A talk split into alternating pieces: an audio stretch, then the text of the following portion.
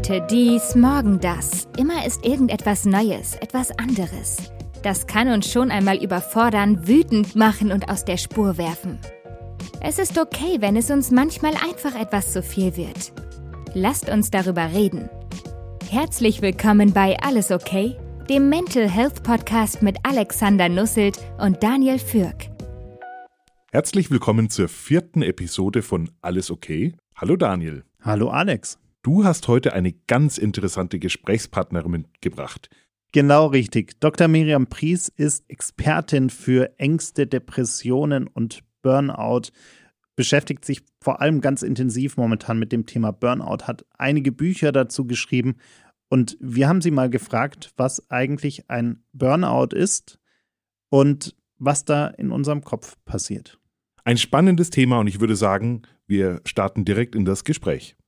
Dr. Miriam Pries, ich freue mich sehr, dass das heute klappt und dass wir uns mal über ein Thema unterhalten können, das ja seit Jahren immer wieder durch die Medien fliegt. Äh, jeder spricht über Burnout und äh, es gibt immer mehr Betroffene, die wir auch persönlich kennen, die, also die das Krankheitsbild als solches ist viel präsenter, als es früher war. Und es ist auch nicht mehr ganz so stigmatisiert.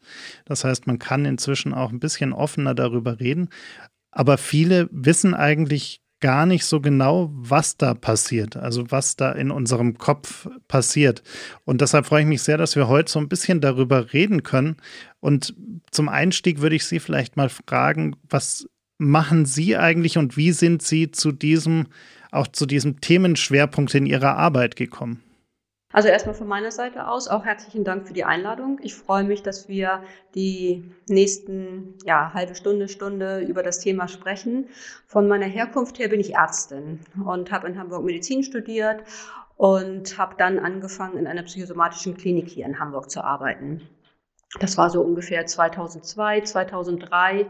Und da war das Thema Burnout von Anfang an ähm, Jetzt muss ich einmal ganz kurz haken. Ich fange eigentlich schon an, äh, mit dem Thema einzusteigen. Ne?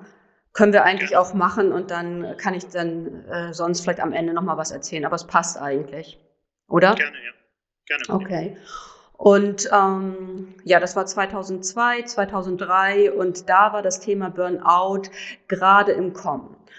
Und zwar die Leute begannen, Sie hatten das ja eingangs schon gesagt, es ist jetzt nicht mehr so stigmatisiert. Damals war gerade der Beginn, über das Thema zu sprechen, darüber zu sprechen, dass ich ähm, erschöpft bin, dass ich vielleicht nicht mehr so kann, wie das üblicherweise ist. Und lange Zeit davor ist aus Scham geschwiegen worden. Das heißt also, jeder hat versucht, im Außen die Fassade aufrechtzuerhalten und ähm, so weitergemacht. Und 2002 wurde das Thema Burnout das erste Mal ja öffentlich und ich habe dort in der Klinik mit Betroffenen zusammengearbeitet.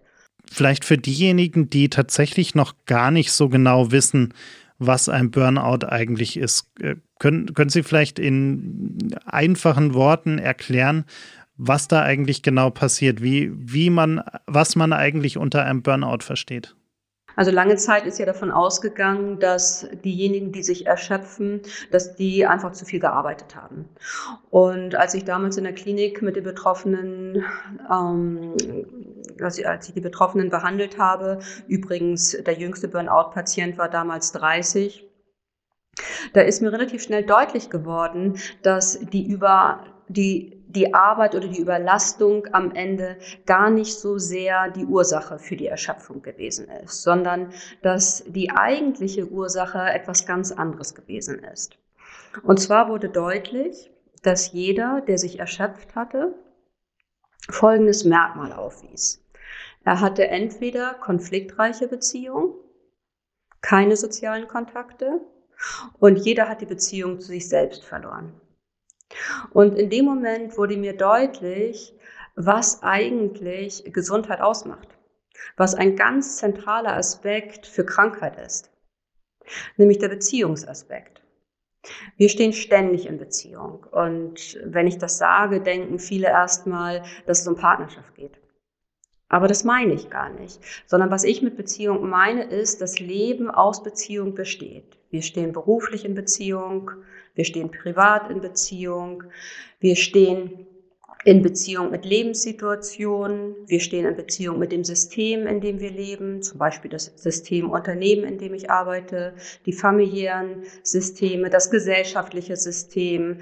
Wir stehen in Beziehung zu unseren Gedanken, Emotionen, zu unserem Verhalten. Und wenn auf all diesen Ebenen Beziehung gelingt, dann gelingt Leben und dann sind wir gesund. Und diejenigen, die sich erschöpft haben, die haben Beziehung verloren die haben nicht mehr wirklich Beziehung gelebt oder sie haben Beziehung fernab von sich selbst gelebt. Das heißt, sie haben in ihrem Leben funktioniert, aber waren nicht mehr wirklich da. So, und wenn Sie mich fragen, was am Ende ein Burnout ist, dann äußert sich Burnout in unterschiedlichen Symptomen, auf unterschiedlichen Ebenen. Da können wir vielleicht gleich nochmal drüber sprechen. Aber Burnout entsteht am Ende darüber, dass ich ein Leben fernab von mir selbst führe.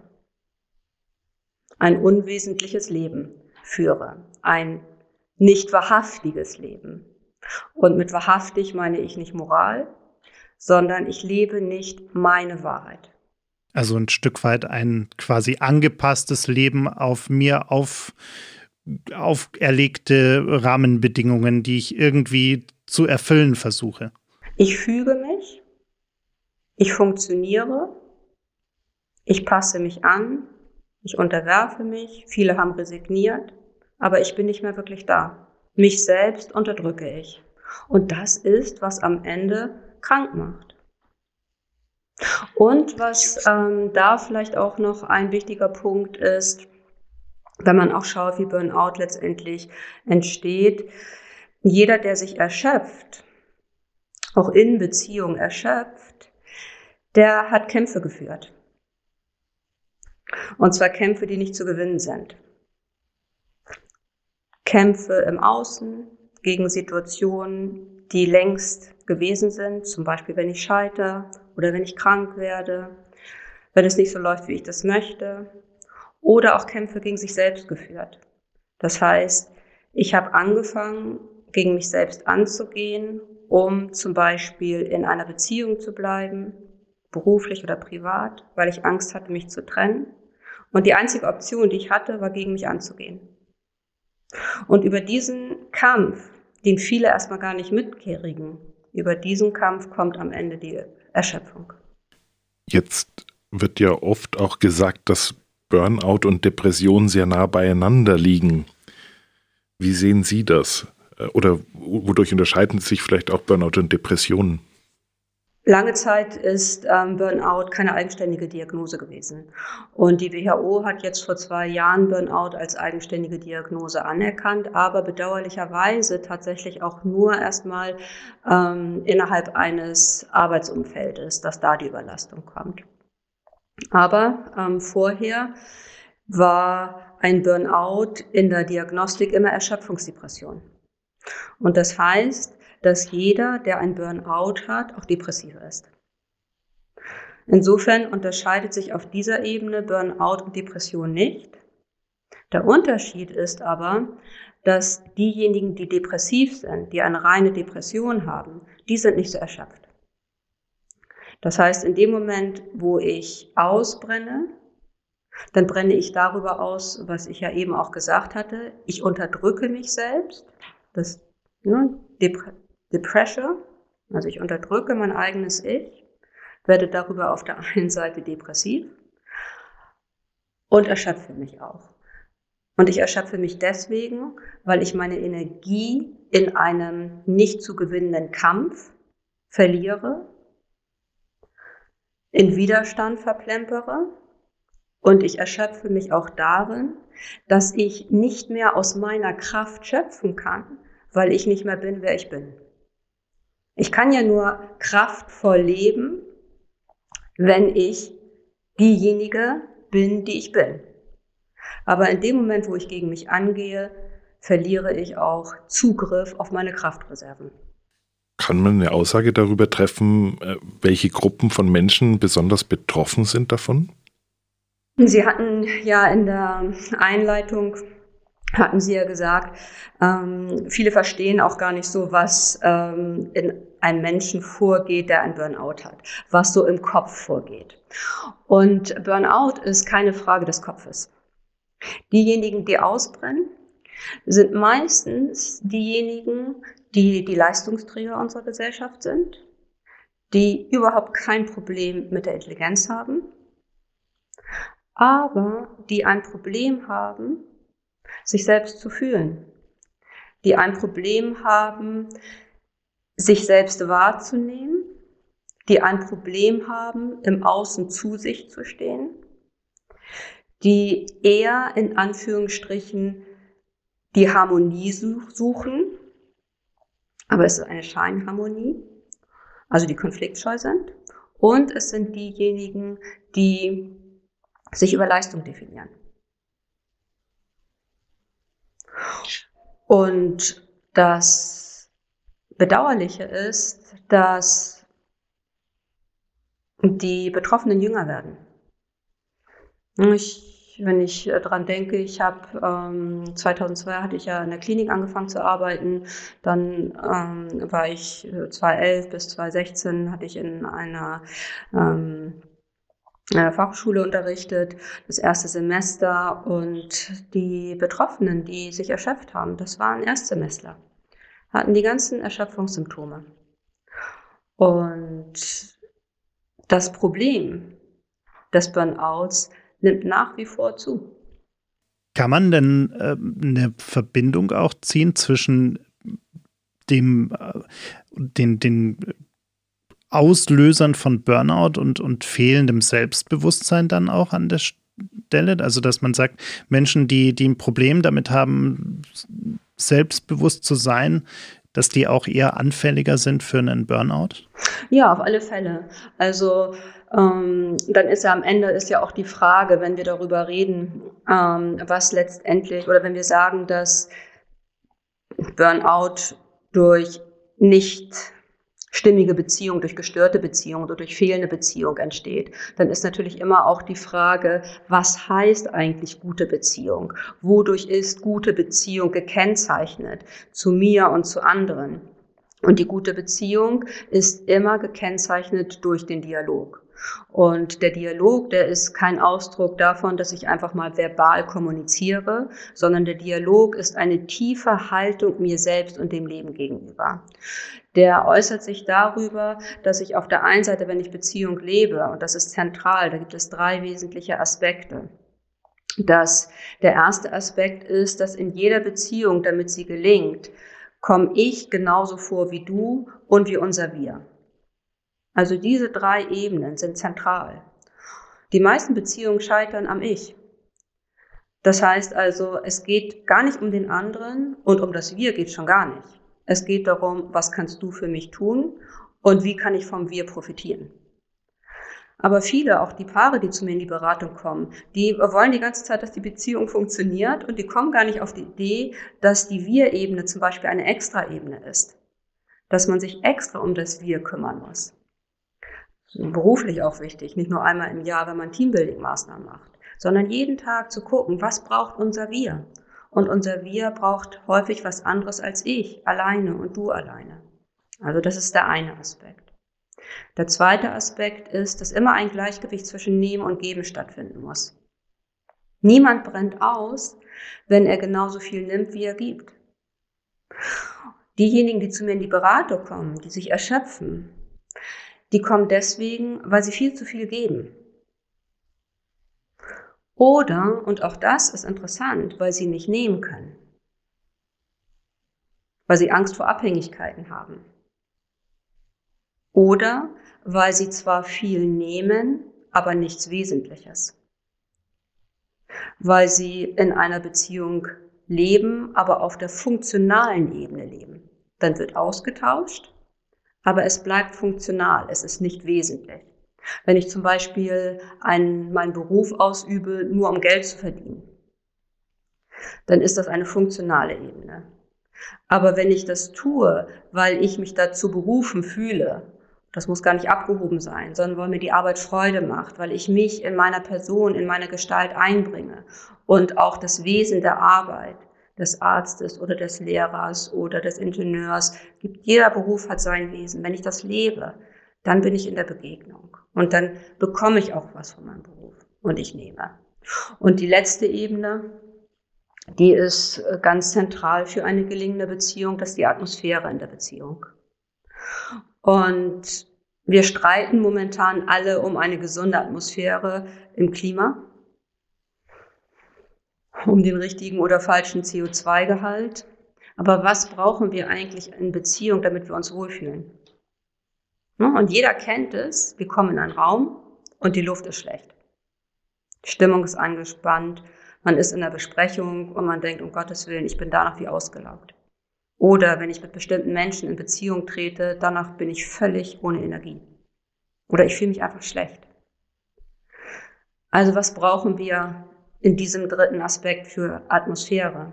Wir brauchen einmal Interesse, dann brauchen wir Offenheit, dann brauchen wir Einfühlung und Mitgefühl, die Fähigkeit der Augenhöhe und Respekt und Wertschätzung. So, und wenn wir auf diesen drei Ebenen Beziehung so leben, dann sind wir erfüllt. Dann tanken wir in Beziehung auf. Dann wachsen wir in Beziehung. Aber diejenigen, die sich erschöpfen und die dann zu mir in die Beratung kommen, die leben diese drei Ebenen nicht. Da ist Beziehung anstrengend.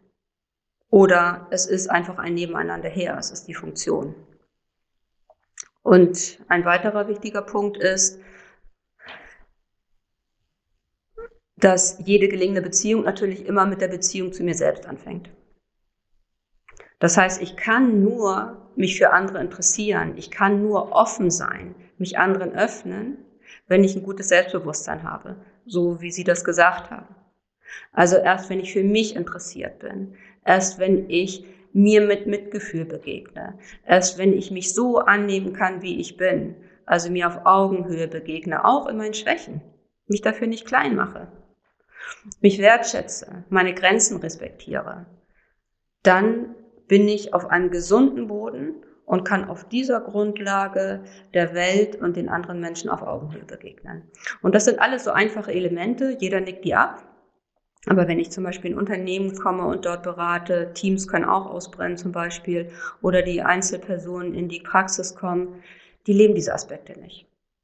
Vielleicht eine etwas laienhafte und steile These von mir, aber ich würde es trotzdem mal versuchen.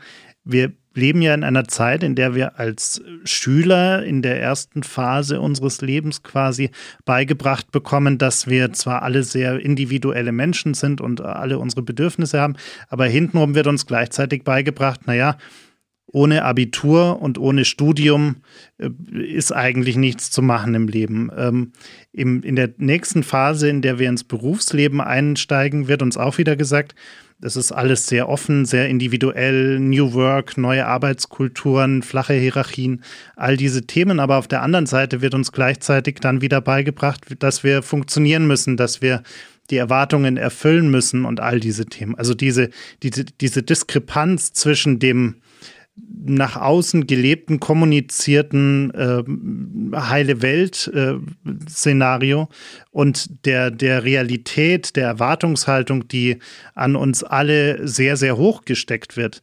Ist das vielleicht auch dieser toxische Nährboden, der dafür, dazu führt, dass immer mehr Leute auch mit Problemen wie, wie einem Burnout zu kämpfen äh, haben, weil sie einfach innerlich auf der einen Seite sich nicht richtig ausleben können, so wie sie individuell eigentlich sich ausleben müssten, um, um auch glücklich sein zu können. Äh, und auf der anderen Seite immer den, den Erwartungen anderer gerecht werden müssen. Ja, das ist so. Und ähm, ich sagte ja auch vorhin schon, dass sich das ähm, alles so einfach anhört, auch gelingende Beziehung. Ne? Und es hört sich ganz einfach an, wenn ich sage, ähm, ich komme genauso vor wie du und wie unser Wir. Aber was das im Alltag heißt, das heißt immer, dass ich auf der einen Seite natürlich auch meine Komfortzone verlasse, also einen Teil von mir aufgebe. Aber das, was ich nicht aufgeben kann, das ist meine Integrität. Das ist das, was mich wesentlich ausmacht. Und wenn ich das tue, dann werde ich krank. Und sie haben gesagt, und das ist ein wichtiger Aspekt, in der Schule lernt man, du musst Abi machen, du musst studieren. All das ist am Ende individuell verschieden. Ich muss das alles gar nicht. Aber was dringend notwendig ist, dass ich herausfinde, wer ich tatsächlich bin, was mir in meinem Wesen entspricht und wie Begegnung geht, weil das ist Leben. Und ob ich dann nun studiere oder eine Ausbildung mache, das ist zweitrangig. Aber das Lebenselixier, das, das ist Begegnung, das ist Beziehungsfähigkeit. Und wenn wir uns fragen, warum wirklich viele erwachsene Menschen rational sofort den Dialog abnicken und sagen, ja, ja, ich weiß, das stimmt, das müsste man tun, aber nicht leben. Warum jede zweite Ehe mittlerweile scheitert, warum es unendlich viel Reibungsverlust in Unternehmen gibt, weil Beziehung nicht funktioniert. Warum die Hierarchien scheitern, was das Thema New Work ist, was da gesucht wird, Agilität, auch das ist ja nicht immer alles heile Welt dort. Wir kommen immer an den Punkt der Beziehung, die dann nicht gelingt. Und der Frage, warum fällt das Selbstverständliche so schwer? Dann müssen wir uns immer fragen, wo lernen wir eigentlich Beziehung? Und wir lernen Beziehung in den ersten Jahren. Und das ist nicht eine einzelne Situation, die uns prägt, sondern uns prägt die Atmosphäre. Und zwar so, wie die Eltern miteinander umgegangen sind, wie sie mit sich selbst umgegangen sind und mit mir als Kind umgegangen sind. Daraus lerne ich später mit mir und der Welt in Beziehung zu treten. Und wenn ich in einer Atmosphäre des Dialoges aufgewachsen bin, das heißt, ich habe eine Mutter gehabt, die erstmal mit sich selbst in guter Beziehung stand, die Frau war und die auf dieser Grundlage gesagt hat, und ich will deinen Vater als den Mann, der er ist, nicht weil ich ihn brauche, sondern weil ich will. Und der ist genauso Mann auf Augenhöhe, mit sich klar in guter Beziehung und dort eine Partnerschaft, aus der ich dann entstanden bin. Dann habe ich schon zwei gelingende Beziehungsebenen, die mir vorgelebt werden. Ich lerne nämlich von meinen Eltern, was Paarsein ist und ich lerne von meinen Eltern, ob das zwei Menschen sind, die sich selbst gelebt haben oder die in Zwänge gepresst waren und auch nur funktioniert haben, eigentlich unerfüllt waren, aber mir Disziplin beigebracht haben, aber mir nicht gezeigt haben, was es heißt, sich selbst zu sein. Und wenn ich diese beiden Eltern habe, die dann auf diesen beiden Ebenen mir begegnen, die sich für mich interessieren, die keine Vorstellung davon haben, wie ich zu sein habe, sondern die herausfinden wollen, wer bist du in deinem Wesen. Und dafür sind wir offen. Und wir fühlen uns in dich ein und wir fühlen mit. Und dann begegnen wir dir von Anfang an auf Augenhöhe. Wir machen dich weder groß, heben dich auf den Thron, noch machen wir dich klein, sondern wir sind realistisch und gucken, wer bist du in deinen Möglichkeiten, in deinen Begrenzungen, was macht dich aus und das fördern wir. In einer Atmosphäre der Annahme, der tiefen Bestätigung und Bestärkung, so wie du bist, bist du gut. Ist nicht alles gut, was du tust, aber genau so wie du bist, in deinem Wesen, das ist richtig und das ist gut. Und es ist gut, dass du da bist. Und wenn wir das erfahren haben, tagtäglich, nicht im Gespräch, sondern in einer Haltung.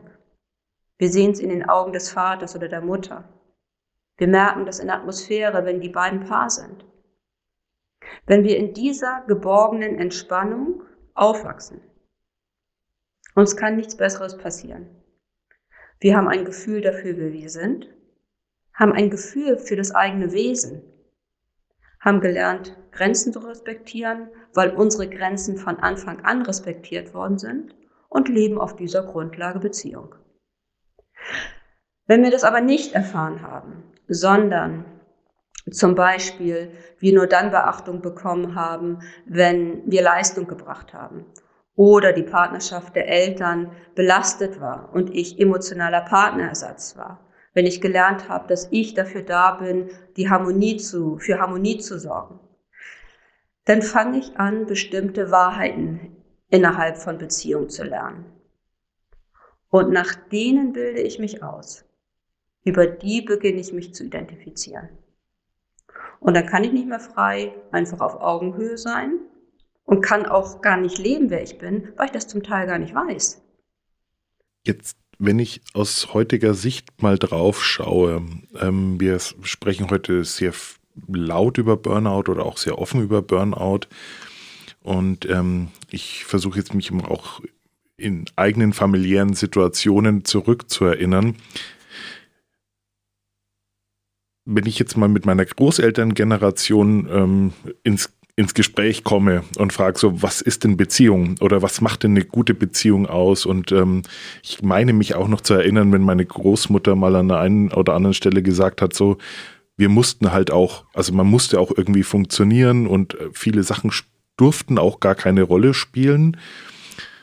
Gerade auch die Generation, die vielleicht den Zweiten Weltkrieg noch miterlebt hat, ist es vielleicht auch etwas, dass dieser Zweite Weltkrieg, der uns ja hier in der Sozialisation auch ähm, betroffen hat, etwas, was das maßgeblich mit geprägt hat, die Art und Weise, wie vielleicht ähm, auch Beziehungen und Paarbeziehungen definiert wurden, also was, was ist erlaubt, was ist nicht erlaubt und ähm, dass wir heute vielleicht auch viel über dieses Thema Burnout sprechen und sagen, das funktioniert eigentlich gar nicht so, wie wir es irgendwie die letzten Jahrzehnte im vorgelebt bekommen haben. Ja, natürlich. Wir sind immer eine Reaktion auf die Generation davor. Und die Frage ist, ähm, werden wir es irgendwann schaffen, dass wir unseren Kindern um ihrer selbst willen begegnen? Dann geben wir das Wichtigste weiter, dass auch die ihren Kindern um ihrer selbst willen begegnen. Und dann ist es keine Reaktion mehr. Und solange das aber nicht stattfindet, dann ist die Gefahr, dass von einem Extrem ins andere Extrem gerutscht wird. Dann ist eine Rigidität und dann kommt eine Grenzenlosigkeit. Beides ist nicht richtig, weil der Bezug zu mir fehlt. Und deswegen ist es wichtig, wie Sie sagen, sich zu fragen, bin ich letztendlich eine Antwort auf das, was ich erfahren habe? Bin ich eine Reaktion, vielleicht auch eine Gegenreaktion? Aber dann bin ich nicht der, der ich bin. Dann bin ich der, zu dem ich gemacht worden bin. Aber mehr auch nicht. Übrigens ist im Zweiten Weltkrieg, beziehungsweise nach dem Zweiten Weltkrieg, und das muss man einfach auch äh, insofern sehen, ähm, von den Grundbedürfnissen, da war ähm, die Suizidrate niemals so gering wie davor und danach weil eben ganz andere Bedürfnisse und Lebensanforderungen dort standen. Da hatte man sich keine, hatte man keine Zeit darüber nachzudenken, Mensch, was macht mich eigentlich in meinem Wesen aus? Da ging es erstmal um das ganz klare körperliche Überleben. Aber wir haben jetzt die Chance. Wir haben jetzt die Chance, weil wir körperlich abgesichert sind, also vom Überleben her abgesichert sind, dass wir uns jetzt der seelischen Ebene zuwenden. Und das ist sicherlich auch eine neue Generation, ein, eine neue Zeit, die anbricht. Dass nicht mehr die Physis nur im Vordergrund steht, sondern wir beginnen auch auf der Ebene des Bewusstseins uns zu differenzieren und uns wesentliche Fragen zu stellen.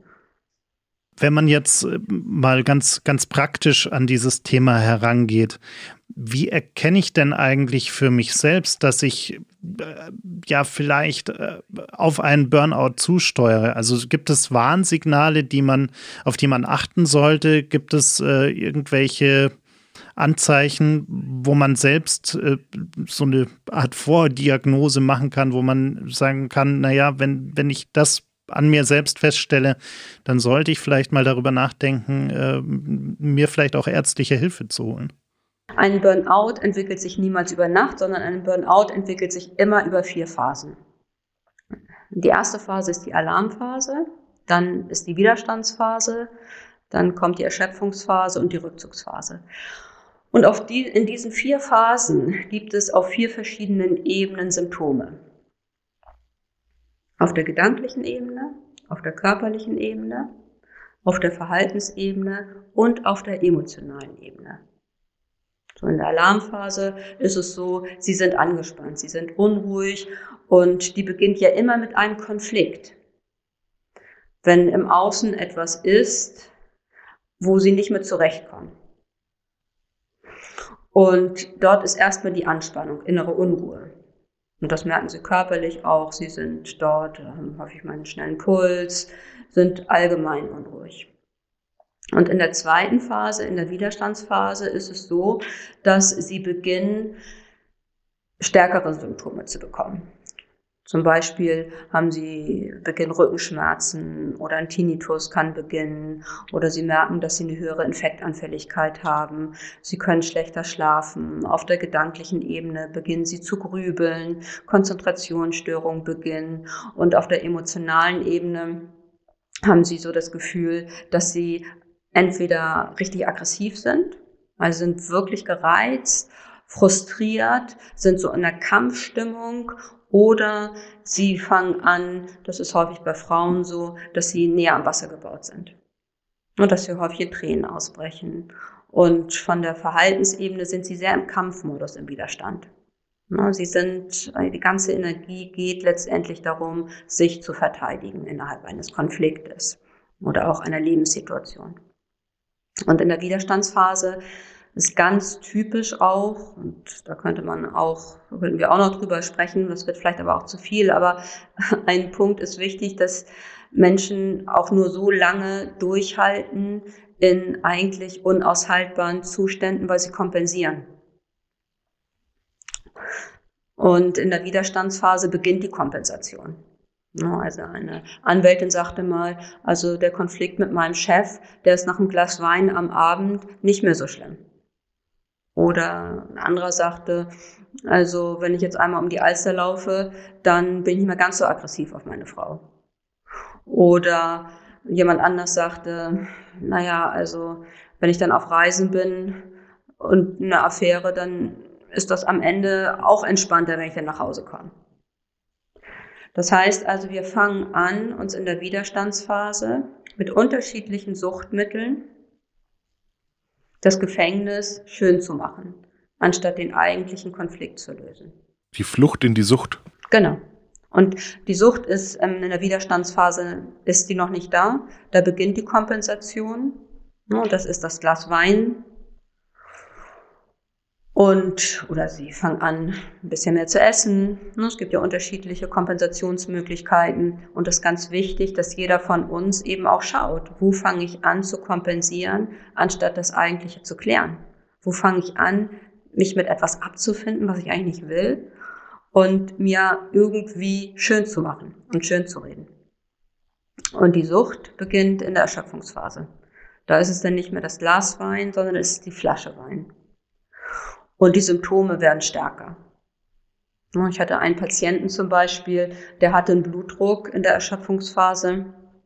Sie wissen, Blutdruck liegt bei 120 zu 80, der gut ist.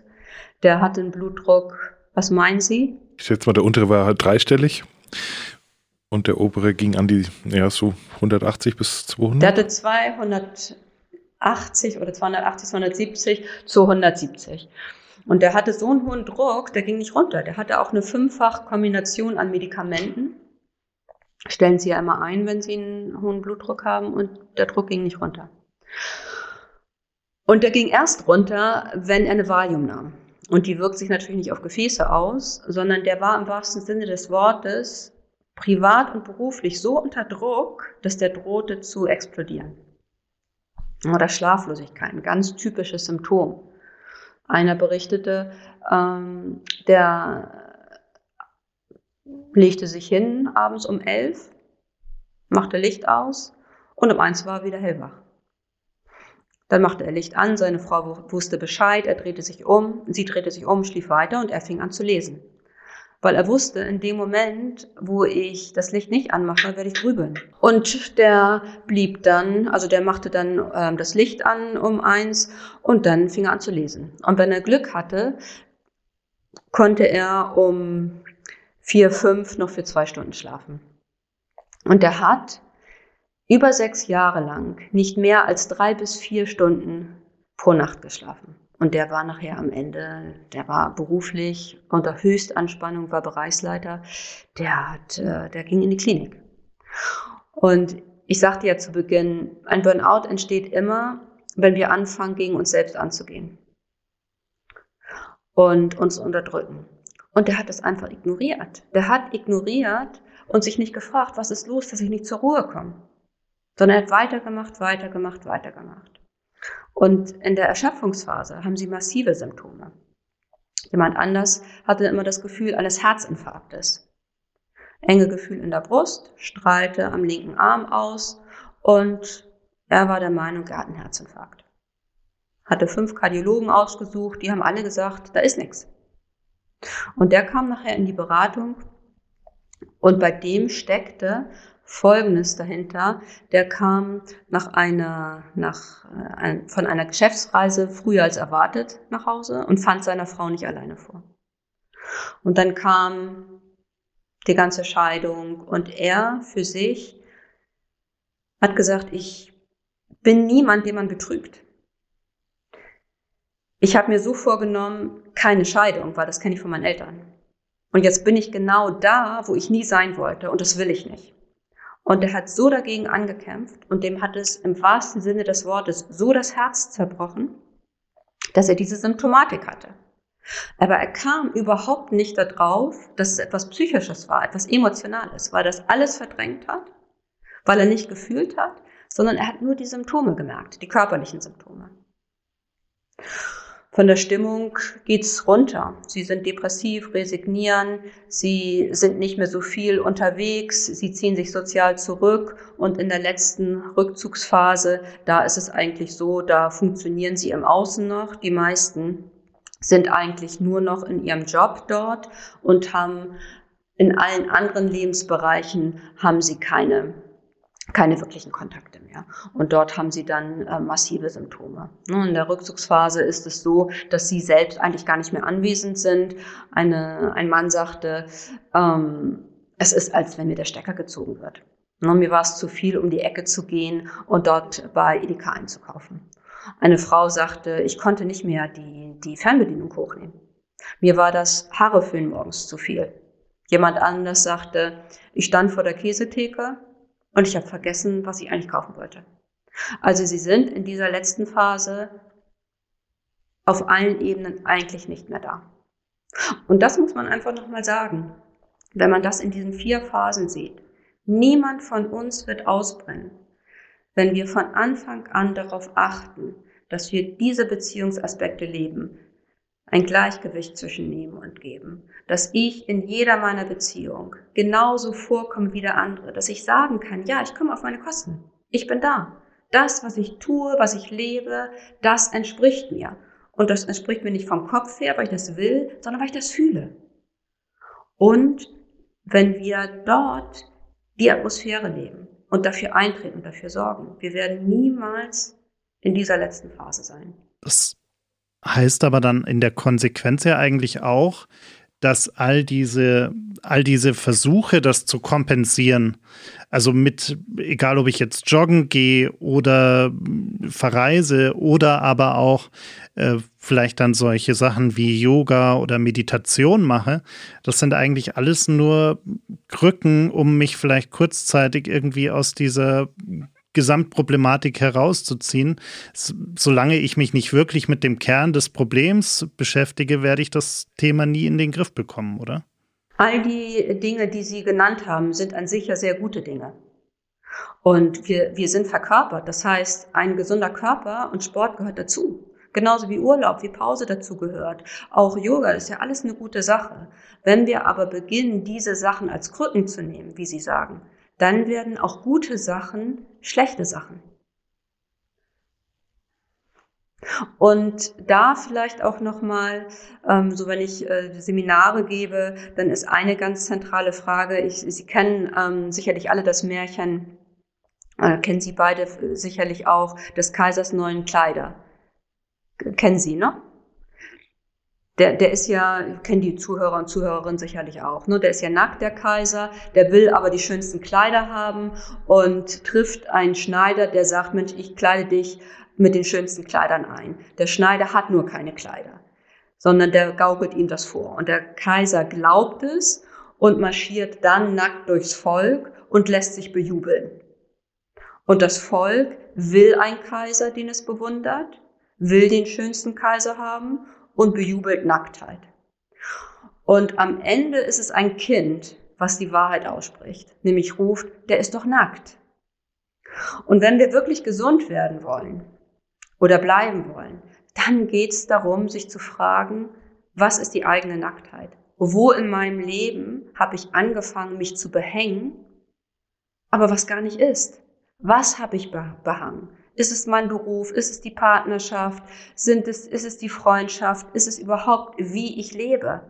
Wo habe ich angefangen, etwas überzuhängen, was eigentlich nackt ist und wo ich Angst habe, die Nacktheit zu sehen? Und wenn wir von Wahrheit, Authentizität, Wahrhaftigkeit sprechen, dann geht es um Nacktheit. Zu gucken, was ist. Das ist übrigens Augenhöhe. Anerkennen, was ist. Und dann auf dieser Grundlage beginnen, im Echten zu leben. Denn nur im Echten ist die Erfüllung. Und jede Kompensation ist, dass ich vergeblich im Unechten nach der Erfüllung suche. Und so entsteht am Ende die Sucht. Weil es bringt nichts, wenn ich das Glas Wein trinke. Und dann muss es mehr werden. Und dann bringt es aber auch nichts, weil ich suche ständig im Unechten. Sie haben die Phasen angesprochen, die vier Phasen, und Sie haben auch sehr viele Gefühle benannt, um die es da geht.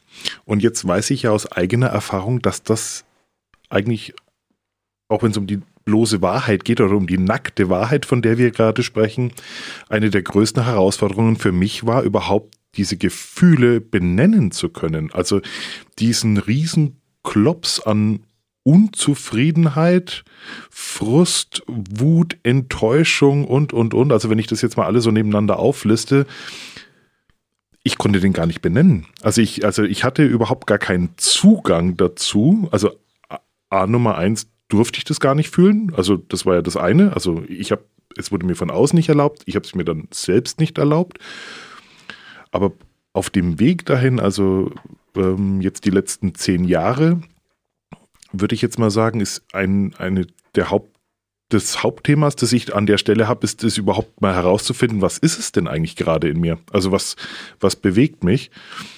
Ähm, wie, wie, wie, wie sehen Sie das? Ähm, Gibt es da auch einen Unterschied vielleicht zwischen Männern und Frauen? Also in der Herangehensweise gibt es jetzt auch an der Stelle vielleicht auch, was das Thema Generationen angeht, vielleicht ähm, auch schon Veränderungen, die Sie beobachten können?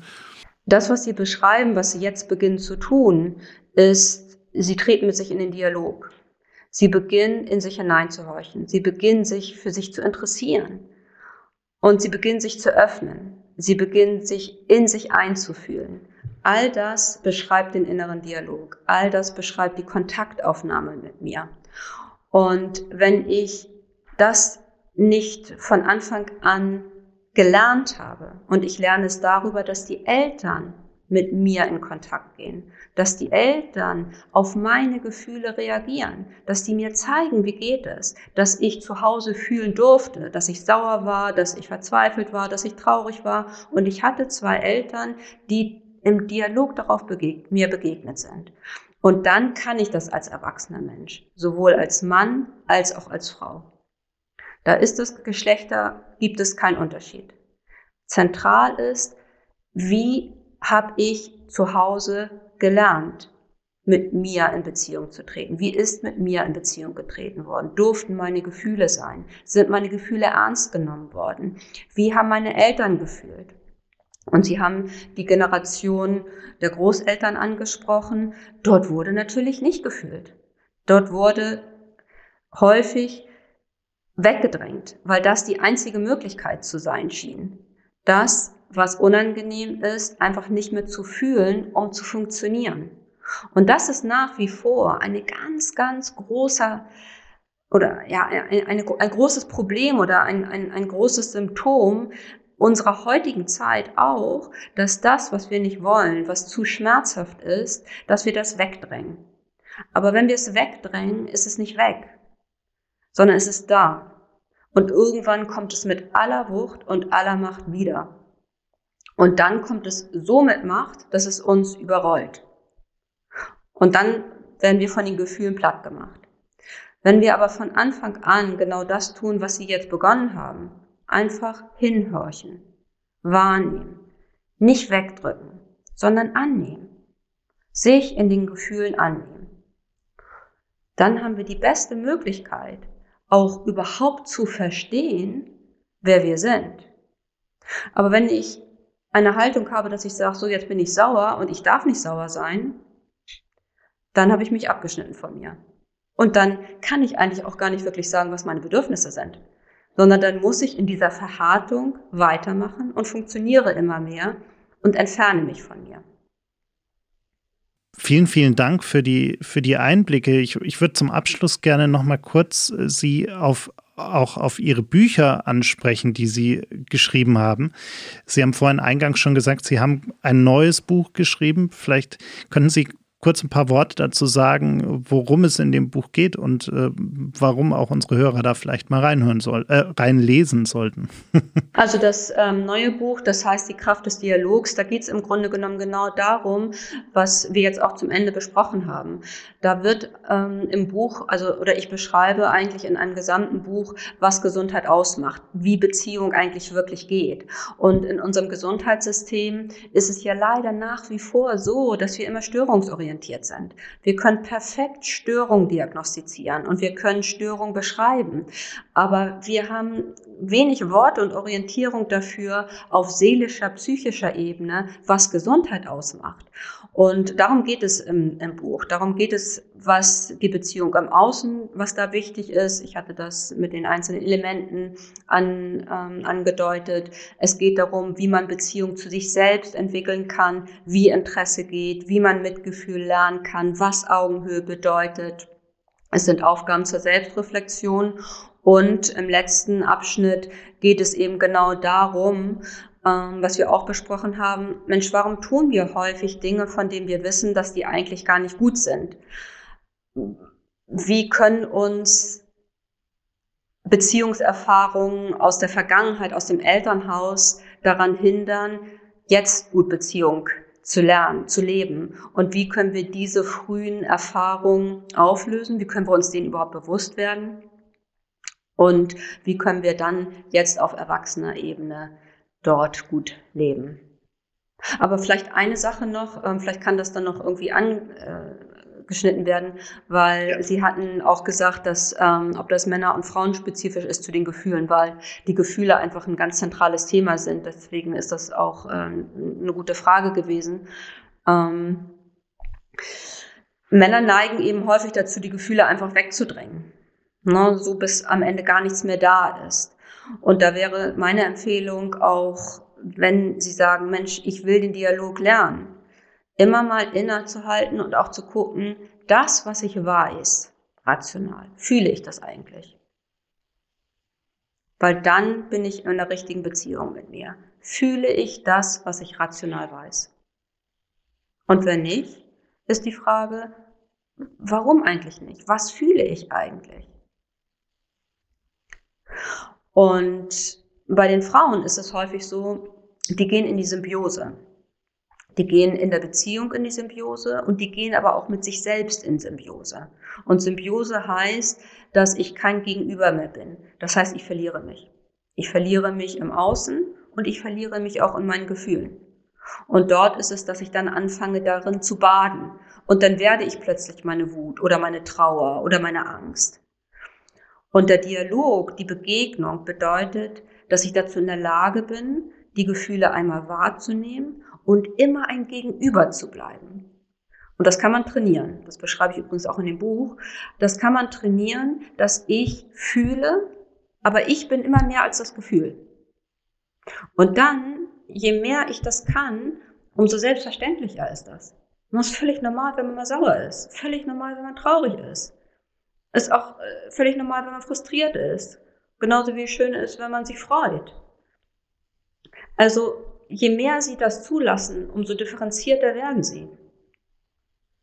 Und dann haben sie eben die Chance, von Anfang an im Gleichgewicht zu bleiben und gar nicht diese vier Phasen runterzurutschen. Das heißt auch wirklich mal Gefühle zuzulassen, auch auszuleben, und äh, nicht immer nur äh, auch mal Freude, Trauer, wie auch immer, nicht immer versuchen, das zu äh, unterdrücken und gleich aufs nächste Thema zu springen, weil man gerade keine Zeit dafür hat, sondern sich auch mal die Zeit zu nehmen, auch wirklich mal die, diese Gefühle zuzulassen. Und das ist dann, das können Sie wirklich selbst, äh, Sie können das mache ich mit Unternehmen zum Beispiel, auch wenn Patienten zu mir in die Beratung kommen. Sie können eine Dialogwoche machen. Zum Beispiel ist eine Woche die Woche des Interesses. Oder ich mache mal einen Tag, einen Tag des Interesses. Und Interesse heißt, ich horche immer mal in mich hinein und frage mir, wie geht's mir eigentlich? Was denke ich jetzt dazu? Was fühle ich eigentlich? Was würde ich gerne? Also ganz konkret dort den Kontakt aufzunehmen. Also Sie können das üben. Und Sie werden merken, je mehr Sie das tun, umso mehr Raum kriegen Sie und umso mehr können Sie sich im Außen auch vertreten.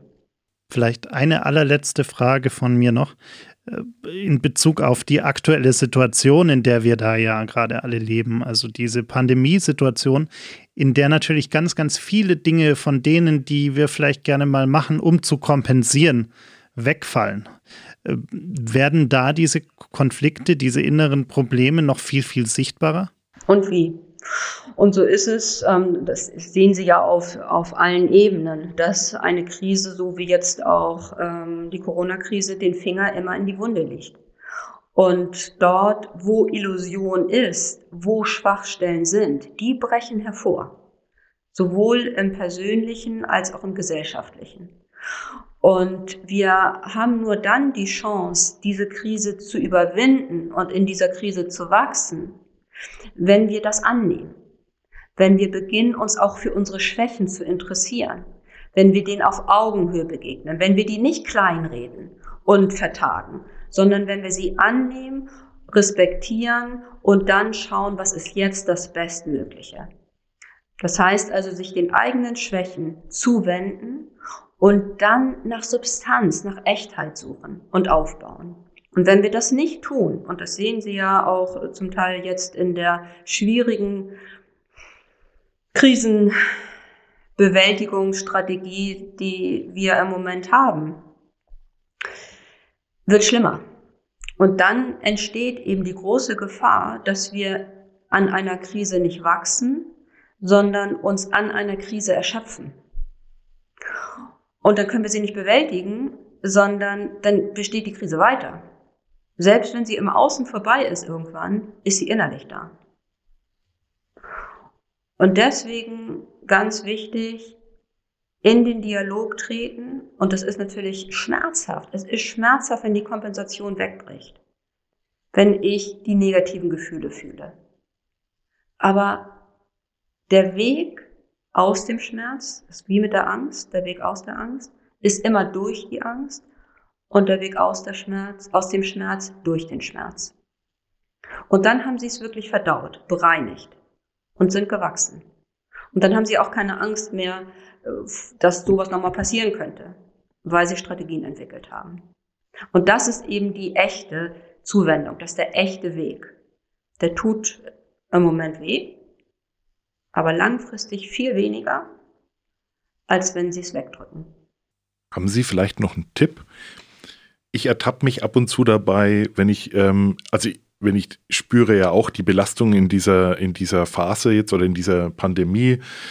Es belastet mich, es stresst mich, es nervt mich, manchmal kotzt es mich auch einfach an.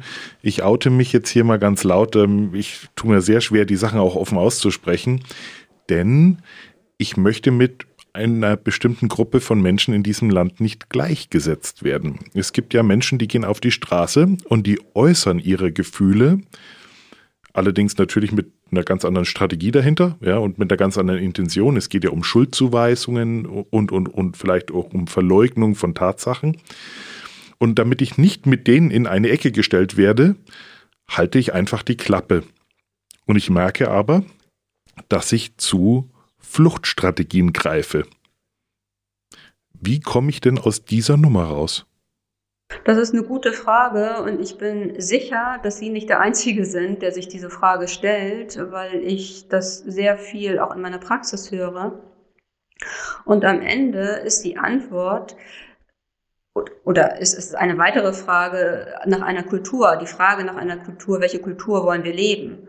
Und wenn wir in einer Krise Angst haben, auszusprechen, was ist, wird schlimmer. Und der Dialog heißt, erstmal anzunehmen. Und Augenhöhe in so einer Situation und, und sich zu öffnen. Und Augenhöhe heißt, und das ist ein ganz zentraler Aspekt, zu schauen, wer ist der Mensch hinter dem Gesagten? wer ist der Mensch hinter dem Gesagten? Mit was für eine Intention sagt er, was er sagt? Und wenn ich das differenziert auf Augenhöhe tue, dann kann ich erkennen, worum es geht und worum es nicht geht. Und ich kann erkennen, wenn jemand aus Wut sich äußert. Mit dem Ziel der Manipulation kann ich erkennen, wenn sich jemand äußert. Ich kann erkennen, wenn jemand vernichten will. Ich kann erkennen, wenn jemand einfach Angst hat. Und ich bin dann dazu in der Lage, das ist die Augenhöhe, dementsprechend zu reagieren. Und was sage ich Menschen, die bei mir in der Praxis sitzen, die dieselbe Frage stellen wie Sie? Äußern Sie sich. Sprechen Sie es an, auch die Sorge, sich zu äußern, mit der Bitte, lasst uns gemeinsam eine Kultur entwickeln, wo nicht verurteilt wird, sondern nach gemeinsamer Lösung gesucht wird und dort, wo klare Vernichtung erkennbar ist, eine deutliche Abgrenzung tun. Aber aufhören zu vermischen und hilflos in eine Gegenvernichtung gehen. Weil das ist am Ende genau das, was wir zu Recht verurteilen. Und wenn wir das beginnen als Antwort zu leben, wird schlimmer. Vielen, vielen Dank für Ihre Zeit und all die Einblicke. Das hat, äh, glaube ich, sehr viele Dinge erklärt äh, und, und äh, greifbarer gemacht. Vielen Dank. Ich danke Ihnen.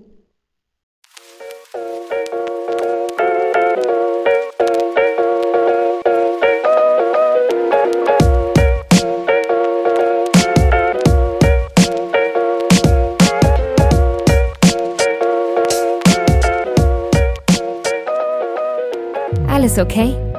Der Mental Health Podcast mit Alexander Nusselt und Daniel Fürk. Produziert in den 48 Forward Studios in München.